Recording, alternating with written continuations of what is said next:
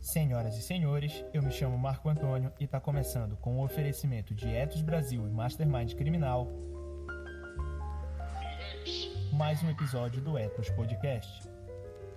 Nas palavras do nosso anfitrião, o advogado criminal Gabriel Bulhões, em seu livro Manual Prático de Investigação Defensiva, a investigação defensiva se mostra de uma relevância singular na permanente busca de uma atuação de alta performance dos advogados que lutam em prol da efetivação dos direitos e garantias fundamentais do cidadão face à persecução penal.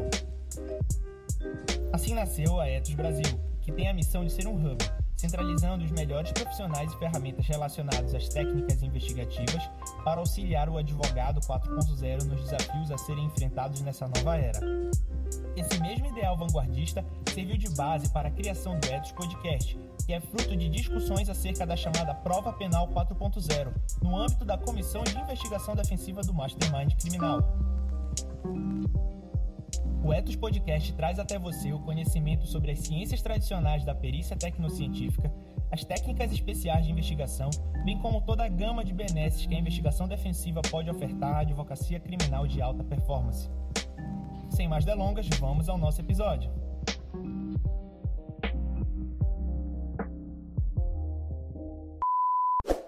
É, nessa situação é importante que a gente lembre sempre que o perito ele fala uma linguagem científica, né? Então ele não pode se amoldar. Por mais que o assistente técnico, quando está ali representando uma parte, ele possa ter essa pecha de parcialidade, mas se ele for um perito sério, como eu sei que o Roberto é, e outros tantos que a gente tem no mercado, a gente não vai ter dissimulação, falseamento, deturpação de elementos de informação. E qualquer objeto que seja aferido, qualquer conclusão que seja obtida nos trabalhos periciais em uma investigação defensiva, autônoma, totalmente privada, deve ser validável por qualquer outro perito em qualquer outro momento, né, Roberto? Eu acho que isso é uma questão importante de se colocar, e eu sei que a ciência, ela é em tese, né, no mundo do DVC, ela é exata, mas eventualmente a gente tem divergências quanto ao método e, e até mesmo quanto a resultados, e isso aí também faz parte da praxis aí forense, né? Se você puder explicar aí ou dar algum exemplo é. que você já vivenciou sobre isso. É, na, a, a ciência que está conectada à, perícia criminal é a criminalística, é, que seria a ciência mãe da, da, da perícia.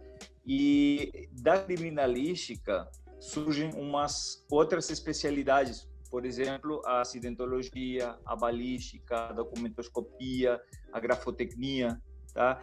É, tirando a grafotecnia, que é já mais uma, uma ciência interpretativa, é, as outras são ciências exatas, porque elas se valem justamente de física, de química, de ótica, e já são ciências que são mais é, mais exatas, é, por chamar de, de, de alguma forma. É, e isso é o que, digamos, a gente tem tem notado muito. É, a, gente não é, tenta não não é que não tenta, na realidade a gente não não coloca nada no laudo que não possa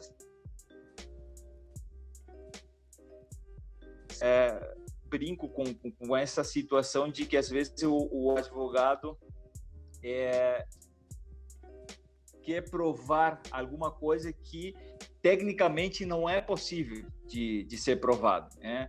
É, ou tenta é, levar para o plano é, jurídico que não tem nada a ver, digamos, com um plano meramente técnico como, como a criminalística. Então, por exemplo, tem é, é, definições como dolo eventual, essas coisas que a gente não consegue é, provar tecnicamente. O que a gente consegue provar é, por exemplo, a, a, velocidade, consegue provar a dinâmica do, dos fatos, em caso de balística, consegue é, provar o ângulo de onde foi disparado, é, consegue provar, por exemplo, a dinâmica de como aconteceram os fatos. A gente trabalhou agora num caso em Florianópolis, é interessante porque é, inicialmente a, a, promotoria estava acreditando é, tinha a única versão na qual eles estavam acreditando era na versão dos policiais, que eles relatavam a dinâmica dos fatos de uma maneira é, completamente diferente da forma na qual foi provada através da nossa da, da nossa perícia. Tanto que eu fui ler, inclusive, é, vários ofícios do, do, do promotor onde eu vi que, que ele não tinha noção também é, das características do local onde aconteceram os fatos. Então, que melhor aí? Aí eu pensei que melhor que levar esse local para dentro do processo para que ele consiga entender isso. Né? E o que que a gente fez nesse caso? A gente fez um mapeamento do, do, do local com drones, né? fez fotogrametria e com essa fotogrametria a gente conseguiu é, fazer uma nuvem de pontos e isso levar para um software é, específico que a gente tem que permite fazer é, uma reconstituição em três dimensões. Então, com essa informação, a gente e, com cálculos, obviamente, matemáticos, a gente conseguiu é, provar é, desde onde foram os disparos que atingiram a, a viatura que eram, por exemplo, completamente diferentes das posições que estavam sendo narradas pelos policiais. Então, isso já esclareceu de alguma maneira essa essa dinâmica dos fatos. É isso que a perícia é, quer comprovar a materialidade dos fatos de maneira científica. E essa cientificidade justamente está dada pelos vestígios coletados no local. Se a gente não tem isso, é dificilmente o perito consiga é, falar ou, ou, narrar uma dinâmica dos fatos. A gente não pode usar termos como provavelmente, é, talvez, não. A gente baseado, é, por exemplo, nos, é, nos orifícios de entrada dos projéteis, é, num veículo ou no corpo, a gente consegue determinar o ângulo de, de entrada, consegue estimar uma, uma distância desde onde foi disparado. Mas para isso, né, como peritos é, técnicos, a gente se vale justamente do material que o perito criminal levantou no, no local. Então, se a gente não tem essa informação, o que nos resta é, na maioria dos casos, é começar a impugnar ou a questionar o trabalho realizado. Às vezes o advogado vem, ah, Roberto, preciso é, determinar a velocidade ou a, a, dinâmica dos fatos. Aí vou eu, é, vejo o material que temos ali no, no, no, nos autos e é deficiente, não dá para fazer isso, mas o caminho que fica justamente é poder impugnar aquele trabalho para demonstrar à, autoridade, né, que é, esse, esse, levantamento foi foi incompleto, que essa velocidade que as testemunhas estão falando é, não estão é, ou não são técnicas, não são científicas. Né? Isso, na maioria dos casos, pela minha experiência, tem ajudado bastante aos advogados. Né? Isso é o que assim dá normalmente para fazer, né? Hoje em dia. Assim, uh, falando de dois casos, é. é. Se quiser concluir, fique à vontade. Só porque eu tenho outra Não. questão que eu queria já colocar aqui para ti. É, eu proponho que os peritos podem auxiliar a advocacia investigativa sobre várias formas diferentes, né, em vários aspectos. Um deles é a assistência técnica, né, ali formalmente dentro do processo, com previsão no próprio CPP, né, e em cima do material oficial, da perícia oficial. Isso é uma possibilidade. Eu coloco ainda pelo menos outras duas, né, que seria uma delas fazer o trabalho de contraperícia de uma forma autônoma, obviamente quando há possibilidade de acesso ao objeto da perícia, né? Quando é um local de um acidente de crime, eventualmente a gente pode ter acesso às filmagens do processo e fazer uma, é, um novo estudo, um novo levantamento no local, ainda que apartado do perito é, criminal oficial. E aí eu chamo isso de contraperícia, né? Validar de uma forma autônoma, utilizando o mesmo método da perícia oficial para ver se chega-se aos mesmos resultados. Né? E há a possibilidade de não chegar aos mesmos resultados por mais científica que seja a linguagem. E outra situação seria fazer uma perícia fora de todo o espectro do processo, para eventualmente juntar aquele resultado ou não, a depender do valor que represente para a estratégia adotada, no caso concreto. Né? Ainda é, poderia se falar na forma de um parecer técnico, de um laudo pericial, né, para se juntar ali, mas eu queria me restringir nessas duas situações.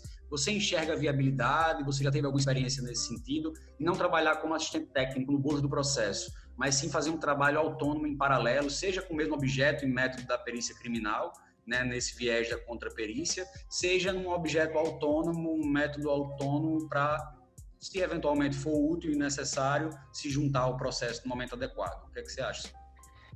Eu já fiz, isso me trouxe um, um problema enorme, é, que graças a Deus foi, foi resolvido, é, no sentido de que, por exemplo, é, esse caso foi é, aqui no interior de Santa Catarina, foi uma foi uma perícia autônoma. Também era um aparente confronto entre entre entre polici com policiais, né? Pessoas é, que estavam sendo perseguidas por policiais. É, e aí a, a, parte me contratou de maneira é, particular ou de maneira autônoma, como você Gabriel falou, é, para comprovar se essa dinâmica justamente era era possível. É, e aí, nesse caso, é, eu fui o, o carro, o, o carro da, das, das, das, pessoas estava no, num pátio de um da, da, delegacia e a viatura rapidamente tinha sido consertada. Então, assim, a única o único acesso é, possível era daquele daquele carro que estava retida na, no pátio. É, a gente foi falar com o delegado é, graças a Deus, eu fiz toda essa conversa é, pelo WhatsApp com o delegado, porque eu tinha ligado antes, ele me passou seu, seu WhatsApp, e ele me deu a autorização né, pelo WhatsApp é, para entrar naquele pátio e fazer meu exame de maneira particular, o, o exame que eu precisava, porque eu precisava é, ver de perto os orifícios de entrada naquele, naquele veículo, para poder determinar o ângulo de entrada e depois situar aquele veículo no local para ver se era compatível com a posição dos, dos policiais. É, eu fiz essa, essa, esse exame no, no pátio e depois disso a promotoria abriu um inquérito né, para me investigar por suposta alteração de provas. Né. É, mas eu obviamente que expliquei, provei, porque primeiro, eu não entrei no pátio de maneira porque tinha inclusive informação ali no inquérito aberto, em aberto que dizia o, o promotor que eu tinha entrado ali enganando uh, o, o, pessoal do, do pátio. Uh, e eu provei tranquilamente de que não, e, inclusive desde o, o pátio eu liguei para o promotor, eu tinha gravado essa conversa, essa conversa no, no telefone é, e eu consegui provar e foi tranquilo. Mas esse, esse caso ali foi isso que você falou, Gabriel. Foi um, um caso, é, digamos, é, o, o, que a gente chama de exame preliminar. Né? Ou de prova antecipada também, né? Eles, com esse material, depois entraram, é, serviu, digamos, para eles, para o objetivo deles, é, colocaram dentro do processo, mas é, segundo o, os próprios advogados, é, foi a primeira vez que um juiz é, deixou de considerar essa prova. E eu acredito que ele deixou de considerar essa prova porque justamente estava provando tudo aquilo que ele não queria que seja aprovado, que era uma dinâmica completamente diferente e uma adulteração de provas por parte é, dos policiais que, que, que, que, eh, que participaram desse, desse operativo. É, foi, e foi a primeira vez, na realidade, que eu me encontrei com, com uma realidade dessa. É, mas a, a, outra situação, Gabriel, que você colocou, foi ali a de, é, de uma instância não, me parece que era como prova antecipada também, né? Não, não a de assistente técnico. Pode é, é não, não se confundiria com, com a prova antecipada, é, porque eu estou falando de algo é, totalmente apartado do procedimento, que ele vai ser feito com objeto, com método próprio, e ao final dessa perícia, com os achados obtidos, aí é que se vai decidir se vai juntar esse material ou não. E aí, pegando o gancho, Roberto, se, Roberto, se me permite, por favor, você falou um, um ponto importantíssimo que eu sempre lembro, que é a necessidade de acautelamento do advogado que vai exercer sua função investigativa. Né? E aqui isso se estende aos peritos, aos detetives, a todos os profissionais relacionados nessa cadeia é, de funções e atividades que compõem a investigação defensiva. E aqui eu vou lembrar vocês que no último episódio a gente falou de uma série de cuidados de elaboração de termo de comparecimento voluntário, de ciência, de garantias, etc. E que isso tudo serve para cautelar o ato da inquirição de testemunhas do ponto de vista privado na investigação defensiva.